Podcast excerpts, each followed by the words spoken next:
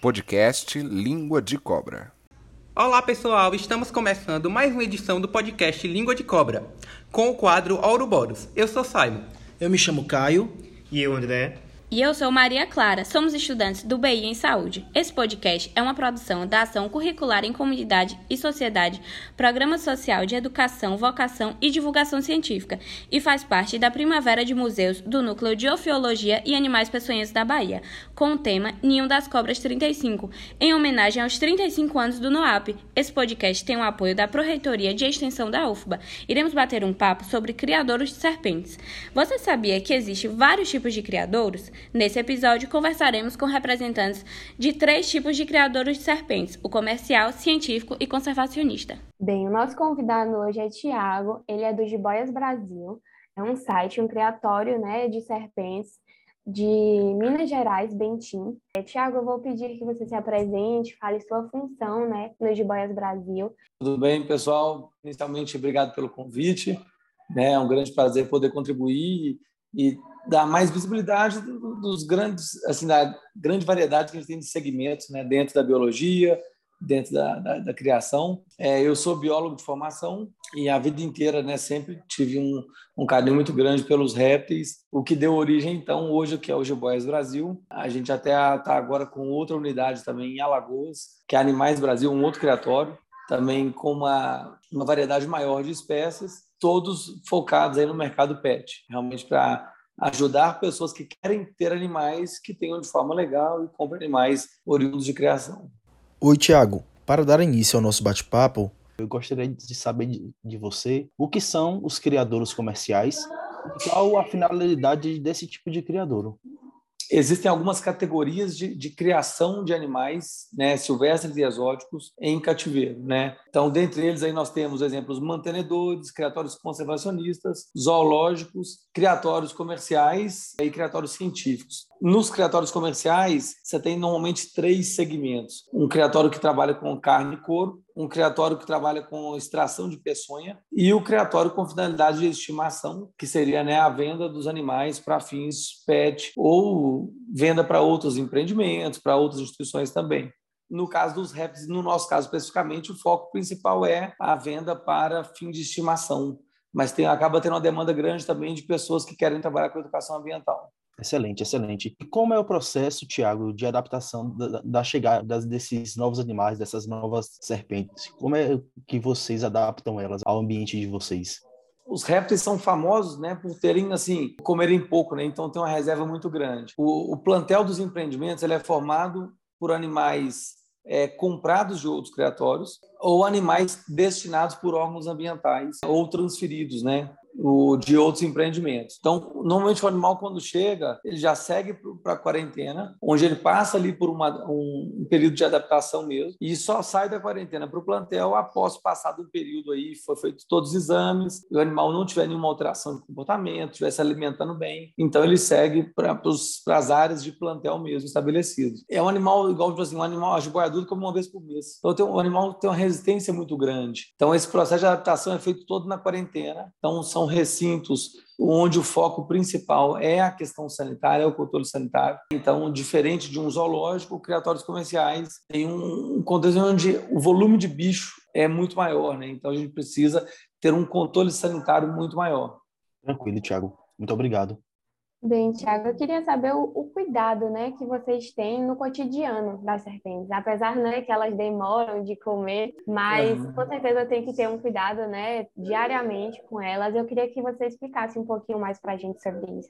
O nosso criatório, especificamente, assim, a gente investe muito na estrutura e equipe. Então, hoje nós temos 11 funcionários, é uma equipe já bem considerável Desses, nós temos uma veterinária contratada direto, né, e cinco biólogos, e o, o resto está no administrativo e alguns técnicos também de manejo, tratadores. A gente diariamente confere todas as salas para avaliar mesmo em se teve algum animal que derramou água, alguma coisa assim ou não, mas a higienização mesmo é feita na média três vezes por semana. Tem, fora de alimentação, né? Então acaba que é mais uma, uma conferência. Então, quando você tem um plantel grande, o serviço acaba, apesar do bicho dar menos trabalho, mas quando se aumenta o volume, se aumenta o serviço. Né? Então, bem mais ou menos nesse esquema assim.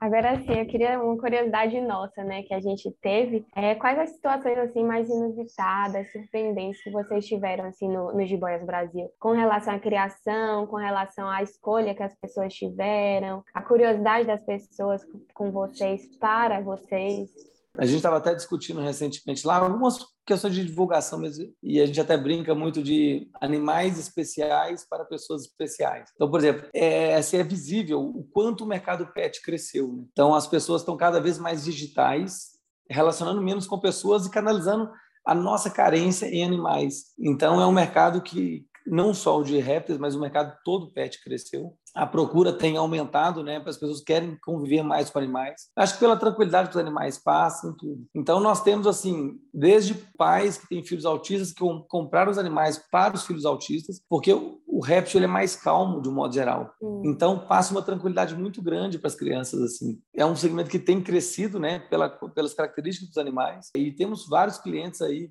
e assim na o inusitado para a gente, ele perguntou das cenas mais inusitadas é a variedade de interação que os, que os proprietários têm com os animais. Né? Então, assim, a gente vê igual o pessoal fala, mas a gente vê de tudo. Então, desde aquela pessoa que tem lá, de vez em quando mexe, tem aquela pessoa que faz bolo de aniversário, põe no carrinho de bebê para passear com o animal na praça. Então, assim, uma jiboia de dois metros num carrinho de bebê para passear na praça da cidade. Então, a gente vê de tudo, literalmente. E isso acho que é do ser humano, né? A, nossa diversidade, a nossa variedade. Então, a gente tem de tudo, tem espaço para isso, né? E a gente batalha muito nesse sentido, assim. Ainda existe, apesar de estar muito mais aceito, ainda existe uma certa resistência por serem répteis, nós estávamos no país cristão onde a cobra representava o diabo que tentou Eva. Então, existe uma certa resistência por parte da sociedade, mas tem uma outra grande parte, né, uma parte crescente que quer conviver com esses animais. E eu falo, a gente tem que respeitar, é direito a pessoa escolher um bichinho meio diferente. Então, acho que batalha bastante, bastante por esse espaço, né, de respeitar a escolha e, lógico, sempre com toda a gente investe muito em informação e educação, né? Então nós temos o canal no YouTube, tem os manuais de criação super completos, porque quanto mais orientado está o nosso cliente, melhor o animal vai ser cuidado. Né? Então é um efeito cascata, a gente investe muito nisso para dar essa possibilidade. Então o, deles estarem ali curtindo bem, com qualidade, todo mundo está bem eu acho que é, é, bonito de ver como a sociedade está amadurecendo na relação com os animais. Né? Isso é muito legal de ver e eu acompanho isso muito de perto. Mas ainda tem muito que, que crescer, né? tem muito que trabalhar ainda. É um desafio para vocês, né, Tiago? Porque a gente cresce nossa sociedade, como você falou, cristã, que ensina a gente a meio que repelir esses animais, né? Então deve ser um desafio muito grande para vocês, né? Fomentar essa cultura de que répteis são animais tranquilos, que podem conviver com crianças autistas, com uma diversidade de pessoas, né? Sim, uma vez uma repórter me perguntou como que eu faria para convencer pessoas a criar cobras. E eu falei, olha, mas a proposta não é convencer. A proposta é apenas o seguinte: já tem aquela pessoa que às vezes nasce igual eu, que é meio doido, mais fora da linha assim, que o nosso foco é atender esse nicho de pessoas, aquelas que já enxergam que as serpentes podem ser, elas gostariam de interagir, gostariam de conviver, né? Então, não existe muito movimento nosso no sentido de fomentar esse mercado. A gente está aqui para dar suporte, tanto que, por exemplo, a gente não trabalha como estratégia de venda, aquela venda agressiva, porque não existe convencimento. Eu não quero convencer uma pessoa a criar cobra. Eu quero encontrar aquela pessoa que, que tem interesse. Aí nós vamos lapidar aquela pessoa para que ela tenha condição de criar. É um movimento diferente para a gente justamente é, não estimular a compra por impulso, Entendi. né? Para a pessoa fazer uma compra consciente mesmo ali. E entrando né, nessa parte de compra consciente, a gente queria entender um pouco mais sobre a parte legal. Quais são os critérios né, que vocês precisam passar para essa venda das cobras, né, entre vocês uhum. e também pela Constituição, pela lei? Por ser animal silvestre, existe um medo, como que fica, quais documentos. Na verdade, a pessoa que compra, ela não precisa de ter nenhum, ela não tem nenhum trabalho nenhum. Toda a documentação é providenciada pelo criatório. Então, nós precisamos de licença, nós precisamos de todo o aparato mas a pessoa que compra é como se ela comprasse um, qualquer outro animal, né? Então, nos âmbitos legais, o animal hoje ele obrigatoriamente ele tem que ir com nota fiscal, um certificado de origem que é emitido pelo IBAMA, pelo site do IBAMA, pelo sistema que chama Cisfauna, e um certificado fotográfico, né? Que é uma, foi até eu que, que desenvolvi em 2008, que é uma segunda alternativa de marcação. Que então os animais, além do microchip, eles vão com uma foto-identificação, que é uma segurança a mais para combater o tráfico né, de animais, troca de microchip, essas coisas. Então, teve todo um trabalho em cima disso. E aí a gente já manda com a documentação, tudo ok. Como ocorre a manutenção é, desses criadores? Nós temos, como eu comentei, uma rotina né, de pelo menos três vezes por semana de higienização geral, conferência de todas as, as caixas, mas diariamente a gente passa na sala para ver se teve o animal que derramou água, alguma outra coisa que está fora do, do padrão ali. As caixas são translúcidas, então a gente consegue visualizar dentro da caixa sem ter que abrir. Mais três vezes por semana a gente passa conferindo tudo. A alimentação ela varia conforme a finalidade. Então, por exemplo, se eu tenho um animal, eu preciso que ele ganhe peso, ele come com mais frequência. Se eu tenho um animal que é, é só manutenção, ele come menos. Se é filhote, como numa frequência. Então, varia bastante. Normalmente, intervalo mínimo de alimentação a cada sete dias, que seriam para os animais jovens e aqueles que estão para ganho de peso. Uma alimentação de manutenção para jovens de 15 dias e os animais adultos comeriam entre 21 e 28 dias, com esses intervalos. O peso da alimentação é calculado conforme o peso do animal. A gente trabalha com percentuais. Então, uma cobra de. A gente normalmente adota variações aí de 5 a 25% do peso da cobra, dependendo também da finalidade. Se é o animal que eu quero está na faixa de ganho de peso e crescimento, come mais se a manutenção come menos. Entendido. É, gostaríamos de saber também é, quais são as principais serpentes encontradas nos seus criadores.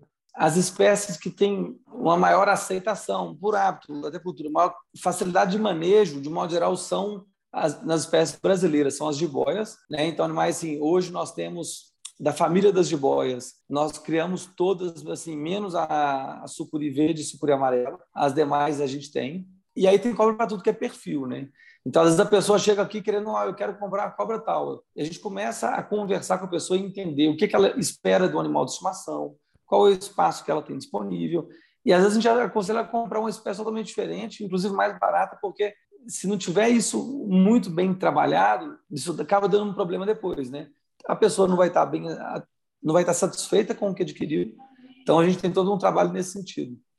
Então, partindo para uma questão mais curiosa nossa mesmo, eu gostaria de saber se o setor dos criadores comerciais de serpentes ele é lucrativo e por que investir nessa área? Como eu comentei um pouco antes, é, o convívio de pessoas com animais está crescendo né, em todos os setores, todos os tipos de animais de estimação, vamos assim dizer. Então, hoje você vê o pessoal vendendo barata na internet, que a pessoa quer criar barata. Então, devido ao crescimento, lógico que o mercado é crescente, então existe uma procura realmente ainda o considerável, né? E com tendência de crescer. Então, sim, é um mercado rentável, né? E agora a lucratividade, ela é, ela é uma relação entre custo e valor de venda, né? Então, no nosso caso, a gente tem a gente investiu muito na estrutura porque acho que não é o, pelo mercado em si, é pelo envolvimento que todos os sócios têm da empresa de paixão mesmo. Então, é o nosso, é nosso tesão de curtir aquilo ali.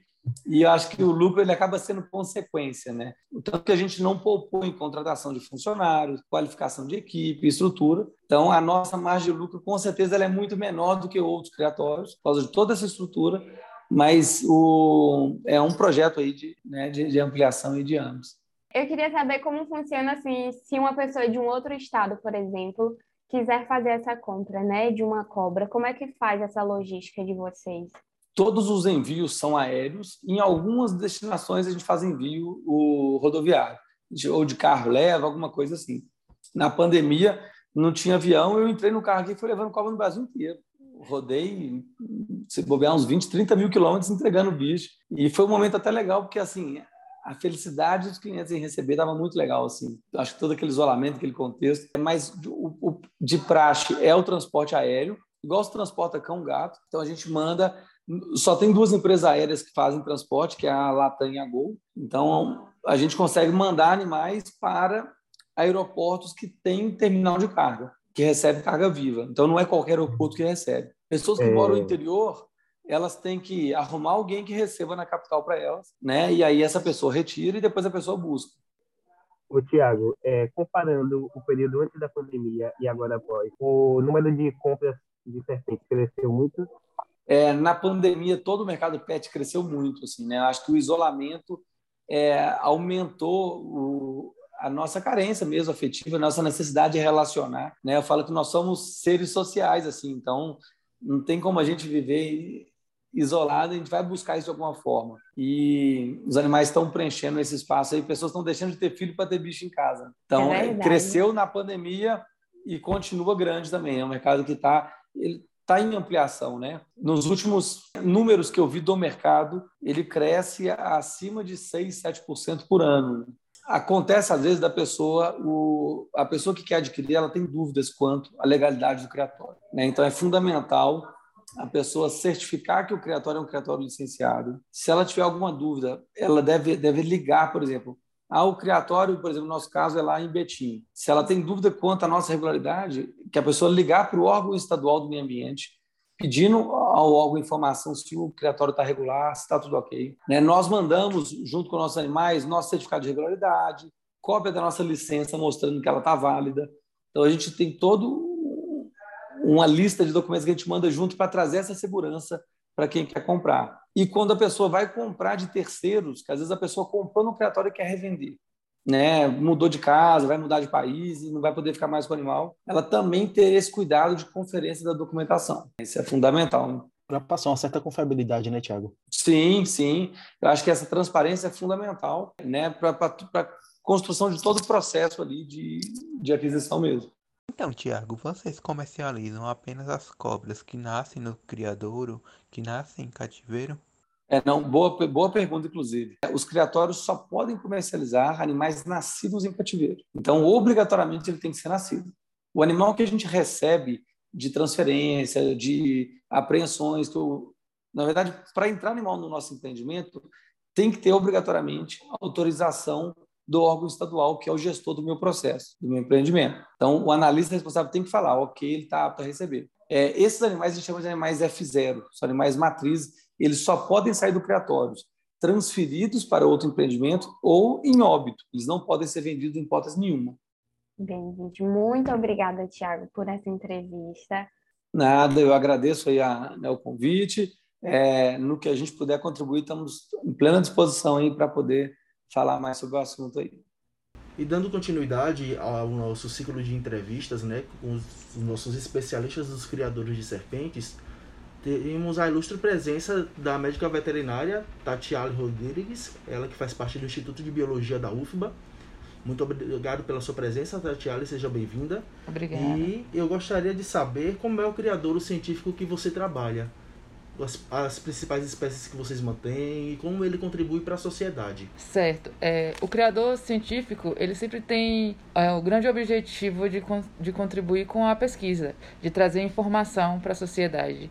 E a partir daí que vem mudanças, benefícios, o conhecimento, né, que é tão importante para todo mundo, que contribui inclusive para os outros tipos de criadores. Começa no científico e se passa para todo e para a sociedade em geral. E no caso do NOAP, que é o criador onde eu trabalho, o criador de serpentes, que tem como objetivo é, manter serpentes peçonhentas, principalmente para a extração de veneno, né, o objetivo principal do NOAP são as serpentes produtoras de veneno. Vai trazer pesquisas na área da saúde pública, principalmente, sobre as características desse veneno, as características do, do envenenamento, tanto para pessoas quanto também para animais. E por manter esses animais, eu, na minha parte como veterinária, a gente acaba aprendendo muito sobre o cuidado e a saúde dos das serpentes, né, dos produtores. De, de, veneno. Não só por essa parte dos benefícios em que se estuda os acidentes ofídicos, que é o carro-chefe do NOAP, mas também já temos aí uh, alguns trabalhos, algumas uh, pequenas produções e estudos com relação à medicina veterinária destes animais.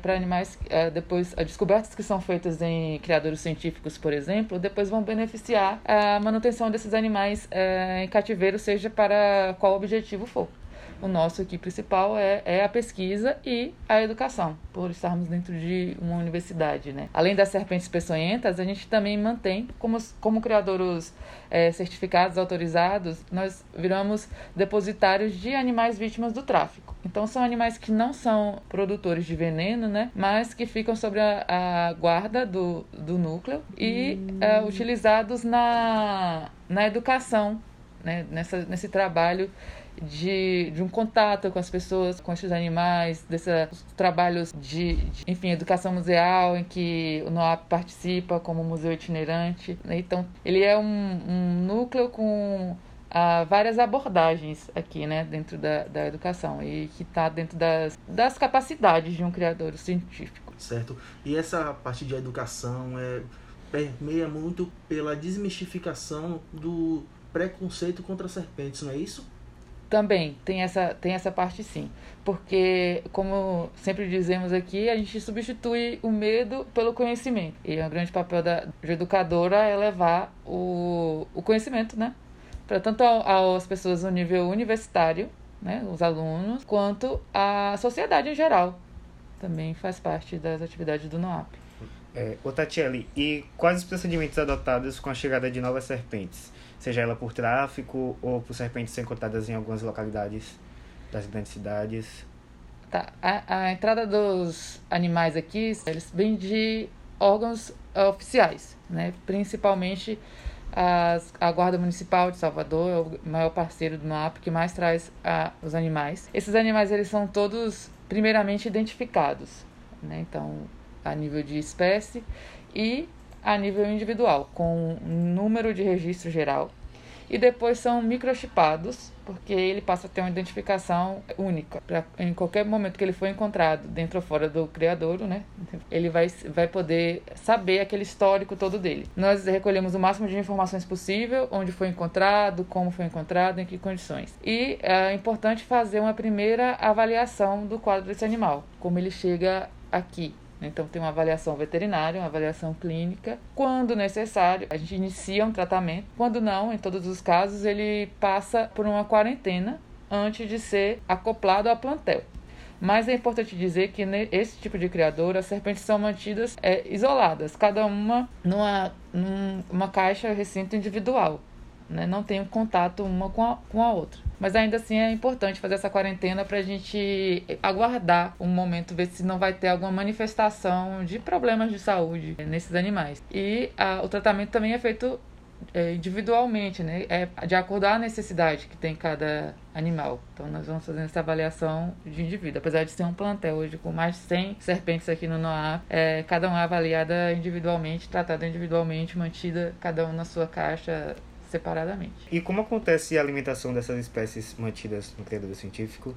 A, as serpentes adultas elas são alimentadas mensalmente. Serpentes são animais carnívoros, né? Comem outros indivíduos, outros, no caso, é, mamíferos, pequenos mamíferos e roedores. As serpentes daqui são alimentadas com camundongos. As adultas, como eu falei, a alimentação é mensalmente e a proporção é de 10% do peso vivo, né? Do peso do animal em alimento. Então, algumas vão comer um camundongo, outras vão comer 10, depende de quanto elas pesam do tamanho dessa serpente. E as serpentes filhotes, elas são alimentadas quinzenalmente, também é, proporcionalmente ao tamanho do animal. A presa é, é proporcional ao tamanho do animal.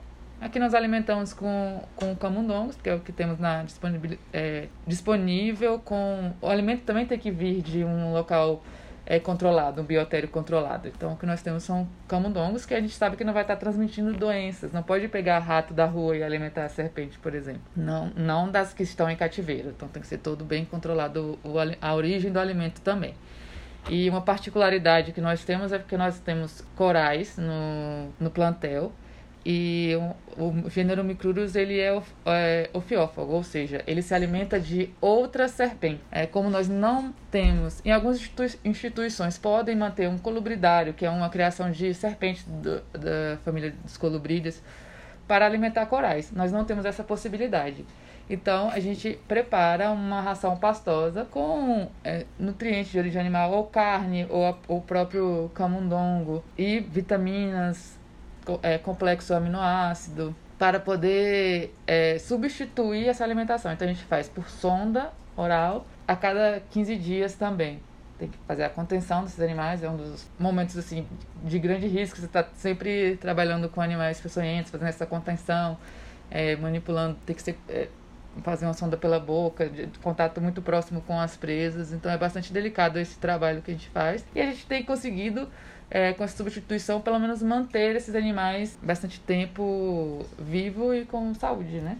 Em, em cativeiro. Então, Tati, a gente gostaria de ouvir mais um pouco sobre suas experiências mais marcantes no criador científico. Minha experiência mais marcante é uma pergunta bem difícil, porque todos os dias a gente vive essa emoção de estar tá, é, trabalhando com animais que são diferentes, que são né? Ao mesmo tempo que isso entra na nossa rotina e para nós deixa de ser tão diferente como as pessoas acham, todo mundo aqui eu falo, você trabalha com cobra, você é veterinário de cobra, todo mundo acha estranho. E, e, e para mim já foi entrando na rotina. Então eu acho que eu nem tenho a. Eu posso contar uma experiência para vocês que seja rotineira e vocês vão achar super diferente.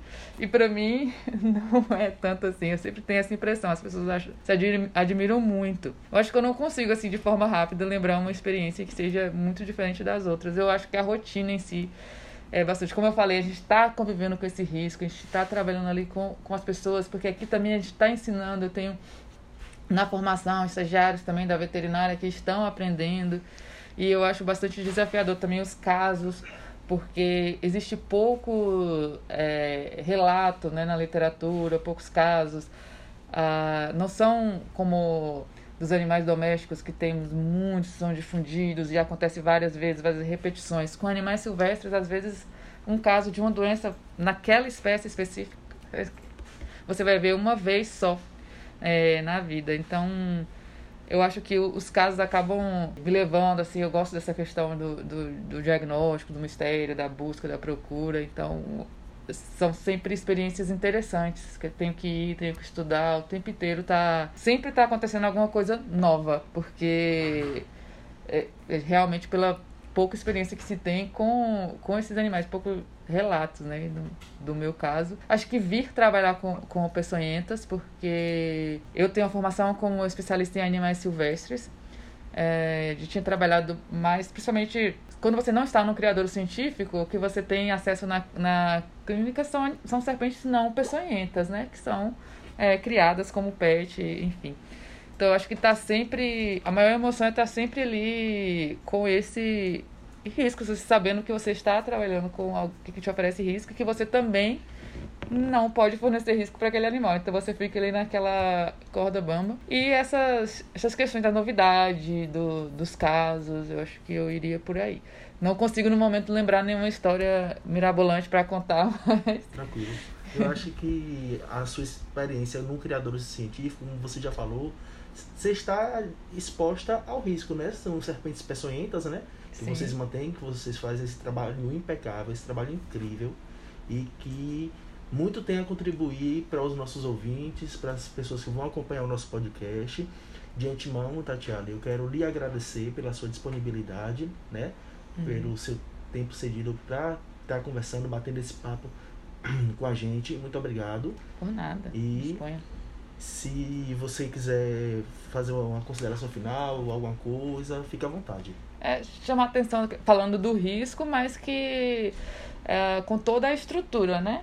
Então, é, para não se arriscarem, não é para qualquer um. O NOAP, ele existe já há 35 anos, a gente tem a mesma idade. E então, as professoras que fundaram, que estão aqui até hoje, então acumulam experiências e sabem muito bem. E eu aprendi muito com elas. Eu acho que o que eu sei sobre serpentes peçonhentas foi aqui no NOAP, como eu falei, eu vim de outras experiências, mas com peçonhentas eu aprendi mesmo a lidar aqui no dia a dia e aprender é dentro das medidas de segurança que são implementadas. Então, acho importante dizer que para que isso aqui acontecesse, para que estivesse aqui já há mais de 30 anos, que significa uma fórmula de sucesso é estar tá sempre pensando nessa rigidez com a, com a, a segurança. Acho que é uma palavra é, bastante importante aqui pra gente. Não é, é de brincadeira ou que, que não são admitidas, né?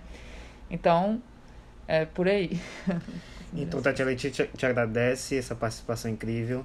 A gente espera que a sociedade possa colher essas informações, desmistificar um pouco essa questão do mito sobre as serpentes. É, e é isso. Tem mais é, alguma pergunta? Que não são. É, que também são úteis, né? Então, acho que é uma outra vertente que, que o criador científico traz, né? Que a gente mantém esses animais e que tem até uma veterinária aqui para cuidar da saúde desses animais, é porque eles têm uma importância não, não só para a vida individual né, de cada serpente, mas para nós todos e para o planeta, como a gente é, vem trazendo sempre essa questão do, da saúde única. É importante a gente estar atento ao que está acontecendo nesses animais, está sempre estudando todos os silvestres, mas no caso das serpentes, que ainda tem essa, essa questão do agravo de saúde por, pelo envenenamento e tudo. Então, a gente está aqui para isso, para fazer esse papel importante de, da manutenção desses animais e porque são porque a gente acredita mesmo e porque são importantes para a manutenção da vida, né?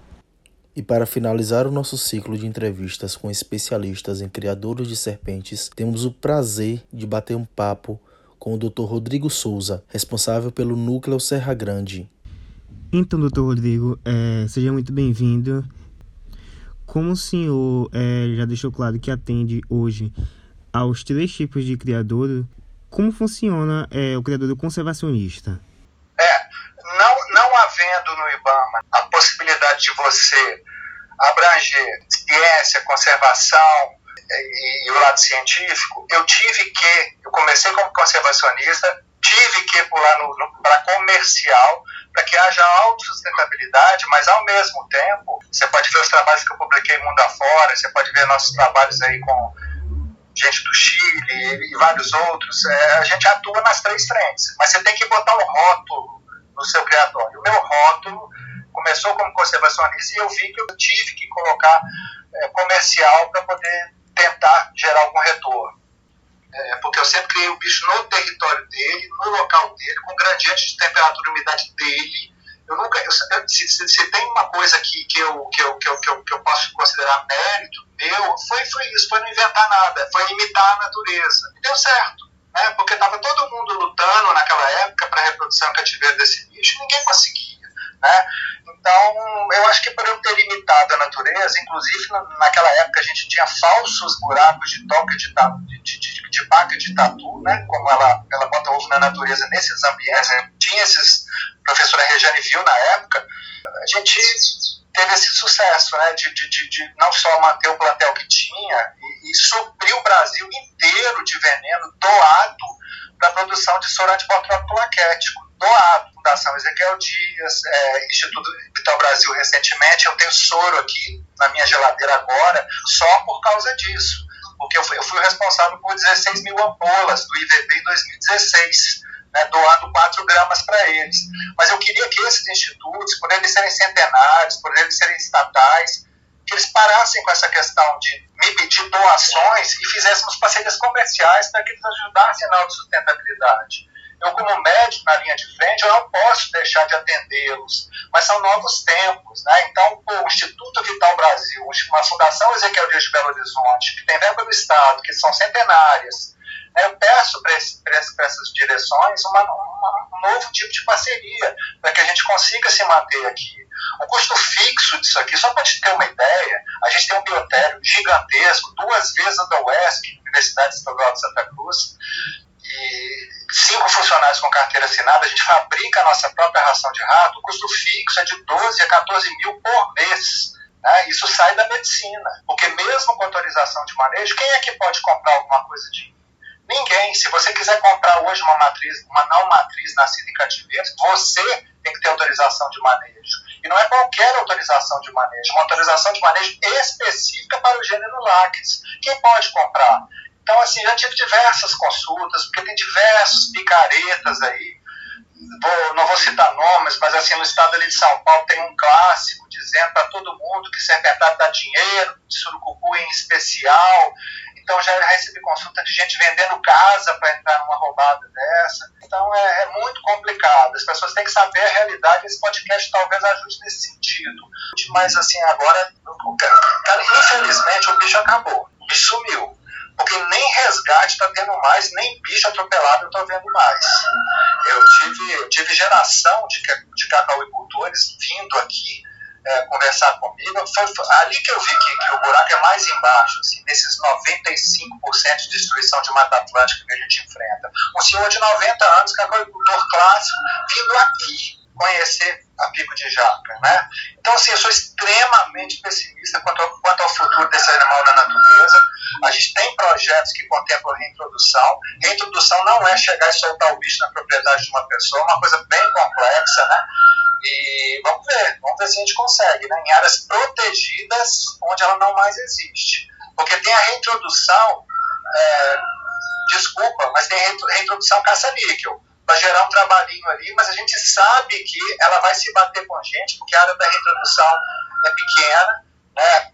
Eu tenho exemplos disso, e mais cedo ou mais tarde vai se bater. Então eu vi algumas aí que quatro animais foram soltos em áreas pequenas, em questão de dois meses estavam todos mortos pela antropização em volta. Então o que eu quero é parques estaduais e, sonho muito alto mesmo. Eu tenho, eu tenho, eu tenho um sonho com o Parque do Rio Doce noroeste de Minas Gerais, a chamada Zona da Mata de Minas Gerais. O professor Renato Feio, da Universidade Federal de Viçosa, fez um levantamento lá e, e achou um couro na Fazenda Mombaça. Né? Então, assim, baseado nisso, nos tombamentos do Butantan de 1917, 1920, a gente sabe que ela existiu lá e não mais existe. Mas é um processo delicado. Primeiro, o parque quer receber, o parque, o parque concorda com isso, a própria população interessada nisso? Pessoalmente, creio que não, né? porque aquela mística contrária ao bicho venenoso permanece. Tanto é que eu nem trabalho com adultos mais. Minha história aqui é educação ambiental com criança, porque não dá para conversar com adultos sobre preservação de bico de jaca é, em sua propriedade e até por motivos compreensíveis. Né? A vida já está dura demais para se, de repente, né, enfrentar um, um acidente desse. Então Desculpa, eu falo demais, cara. Eu sou, eu sou apaixonado, sabe? Não imagina, então, imagina. É, é. Que uma coisa vai puxando outra, eu vou vendo assim os horizontes, eu vou vendo a devastação, vou vendo assim que eu, eu sou médico, então assim, leio todo dia. Então, assim, antigamente a gente via o bicho atropelado, lamentava, fotografava, registrava o bicho atropelado. Tem muito tempo que eu não vejo uma atropelada, né? Porque aqui é uma área de alta velocidade, então, assim, os bichos não têm a menor chance. E quando o pessoal vê que é pelo de jaca, a gente vê que eles piram mesmo, né? Um animal assim, foi acertado na cabeça. Então, por questões bíblicas, atávicas, ancestrais, não tem conversa com o adulto. Mas a criança eu trabalho continuamente. A gente recebe gente da rede pública, estou com o processo, com o projeto Jovem Aprendiz para trazer gente aqui para guiar visitas. Vamos ver se rola, né? Com certeza. Então, continuando aqui nessas perguntas, é, como acontece a alimentação dessas serpentes e a manutenção desses criaturas? Pois é, esse é um ponto, né? Eu, eu enfrentei, eu, no começo, eu enfrentei grandes dificuldades. Eu vou te contar o crime ambiental que eu, que eu cometi. Eu, eu anunciava na rádio de Itacaré que eu comprava ratos vivos de esgoto, ratos-ratos, a um real cada isso me valeu a acusação de comércio de fauna, mas o nível do desespero era esse. Hoje, como eu te falei, com a ajuda de várias pessoas, mas principalmente com a medicina, eu tenho um biotério gigantesco, três, duas vezes o da UESC, por exemplo, Universidade Estadual de Santa Cruz, com a UISTA, que é o Mercol, com o BIC C47, que é aquele pretinho orelhudo, e o suíço pequeno, esses três aí, porque eu tenho todo tipo de toda a idade de animal aqui. E muitos em alimentação forçada, né? Então, assim, o ritmo nosso aqui também é atípico. Pelo fato de elas estarem em viveiros grandes, eu não crio bicho em caixa de Tupperware. Os viveiros aqui são 5 por 3 por 2 de altura. Eu vi que elas comem toda semana na natureza, né? Então, defecou, a gente já alimenta. Então, é praticamente semanal, para todo tamanho de animal. Então, é, ter todo tipo de bicho, né? De tamanho de filhote meu ritmo alimentar é um pouco, é um pouco atípico. É, eu estava lá agora, você pode dizer que eu tô, eu tô vestido a rigor aqui, de perneira, não sei o que. Eu estava lá só para honrar o compromisso com vocês. É, é um momento crítico para nós, é a alimentação. É toda semana, toda segunda-feira. É um ritmo que eu, que eu resolvi. Hoje é quarta, porque eu estava em viagem de trabalho mas eu copiei a natureza mais uma vez. Eu vi que não tem dessa de jogar um ratinho uma vez por mês, não. Já que eu dou espaço que combate a obesidade do animal em cativeiro, né? São, são viveiros gigantes, eu tenho viveiro até de 40 metros quadrados para cinco bichos. Eu sigo o ritmo alimentar que elas propõem. Né? E o ritmo alimentar delas é toda semana, de 10 em 10 dias, e assim vai. Eu não tenho bichos obesos. Né? O nosso padrão aqui, Serra Grande, é, uma, é, é excepcional, de tônus, de beleza. Né? Você vê aqueles animais assim que se elevam até um metro de altura, né? para receber alimento, uma coisa que é até assustadora. Por isso que a gente usa essas roupas de vaqueiro da caatinga, literalmente. Né? Não tem dessa de perneira para o gênero Láquesis, não. Eu tenho 1,82m, já levei bote por, por minha causa no meio do peito. Né? Então, assim, é, literalmente as, essas roupas vieram de Campina Verde, Pernambuco, se não me engano, e a gente trabalha com elas na hora de alimentação. Não que a surucucu seja agressiva, pelo contrário, é um bicho super de boa, mas tem aquela questão do, que, os, que, os, que os americanos chamam de mistaken identity. Ela pode te confundir por odores, né? E chegar perto demais, aí tem uma desorientação sensorial com seus 36, 37 graus e te desferir um bote defensivo, né? Então é isso. Toda semana é um momento, um momento muito difícil. Nos seus criadores, é, quais são as principais serpentes encontradas e quais os cuidados necessários no cotidiano? Olha, o, o, a autorização de manejo é específica. Eu só posso lidar com o gênero láquesis, mas resgate e reintrodução imediata, comprovada pelo o vídeo da pessoa que chamou o boletim de ocorrência da PM de todo tipo de bicho. É, leucurus dá muito na região, as espilotes né, assustam a população, as cainanas, né, fazem aquela cena toda. As papapitos, de vez em quando, são achadas dentro de galinheira, entrou, comeram o bicho lá dentro e não conseguem sair. A gente vai só a Dreamar com que eu estou falando, né? A gente vai resgatar isso aqui imediatamente, mas no criatório só pode existir gênero láqueis. O cuidado, o cuidado é, é, diário.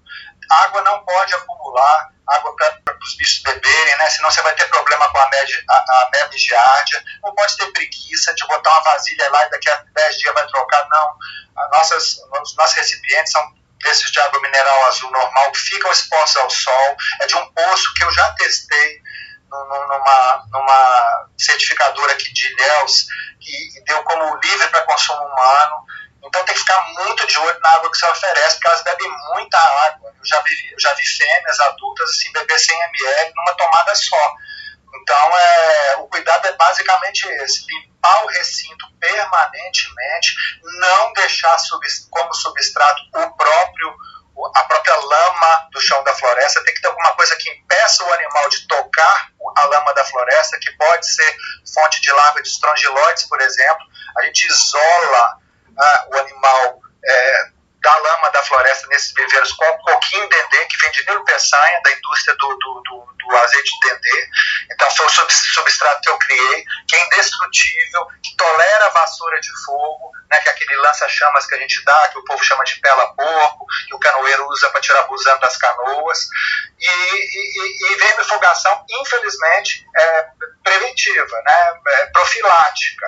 Eu estou tentando fechar com uma universidade particular de Itamaraju agora, de veterinária de Itamaraju, para ver se eu posso mandar as fezes lá para eles, né, para a parasitologia deles, para eles verem se, se tem alguma efetividade no que eu estou fazendo. Mas pelo tônus e pela qualidade das fezes, fezes rígidas, modeladas, né, como a gente chama, eu acho que está indo tudo bem. Mas então é isso.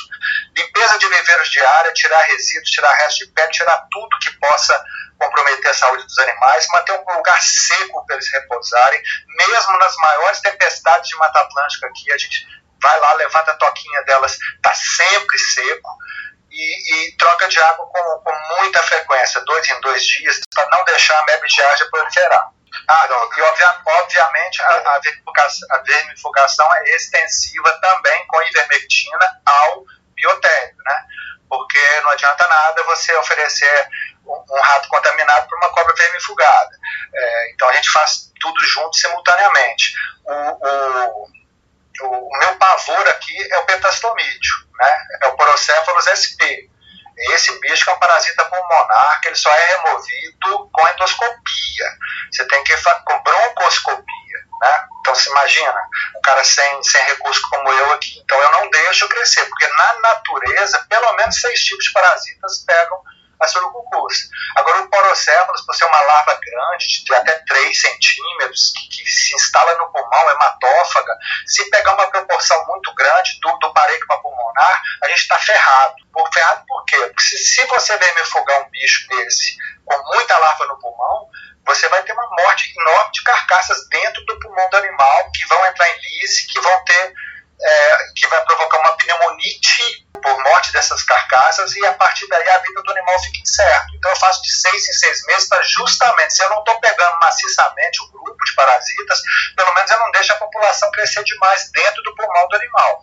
Porque os outros todos a gente lida tranquilamente com eles, mas o porocéfalos SP, o petastomídeo não. Ele, ele é o pavor do criatório. Entendido.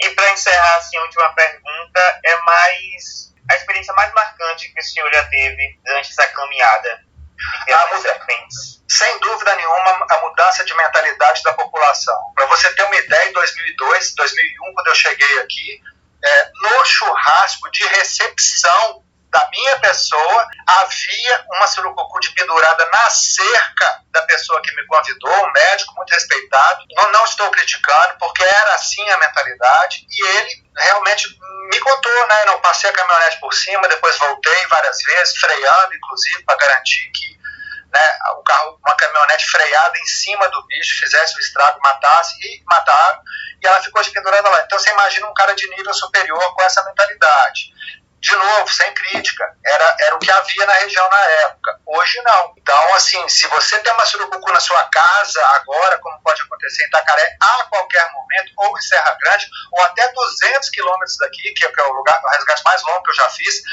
é fazenda do vereador Jorge de Canavieiras, me ligou. Rodrigo, está aqui na minha casa de ração, você vem buscar ou não? Eu falar não é abate. Né? Então, é, é, essa mudança de mentalidade que é o que eu acho que é o mais legal. Comunidade, Estado, via Polícia Militar e agente civil fazendo uma, uma parceria pela, por um bicho completamente injustiçado e que vai acabar na natureza, pelo menos o animal da costa leste, em 50 anos. Pronto, doutor Rodrigo. O senhor já deixou claro que a educação ambiental faz parte, faz a diferença na comunidade, assim como a sociedade é, se transforma, né? Já tem um olhar diferente com a serpente, deixar um pouco de lado esse viés religioso que traz as serpentes como algo né, maligno. Então, a gente só tem agradecer o senhor pela disponibilidade. É, a, a, a gente invadiu o habitat, isso é óbvio, né? A gente invadiu. É, eu só tenho a agradecer pela oportunidade. Eu queria mandar um abraço para a Rejane, eu queria mandar um abraço para a doutora Tânia Vital Brasil, que, que, a Rejane esteve aqui, a Tânia não, o convite está refeito. Muitos dos seus colegas, eu já perdi a conta, o pessoal do núcleo de ofiologia, vieram para cá, eu não vou falar, inúmeros outros estágios que ficaram aqui cinco dias com a gente, vendo, ajudando no trabalho. Vocês que são os propagadores da coisa, então eu só tenho a agradecer. Então, só temos a agradecer mesmo é, pela disponibilidade, pela informação que o senhor trouxe, que é de grande valia, que as pessoas possam ter um outro olhar né, com as serpentes e ter a noção de que elas estão em seu habitat. Então, encerramos aqui mais um episódio do podcast Língua de Cobra. Mas fique ligado que vem mais por aí.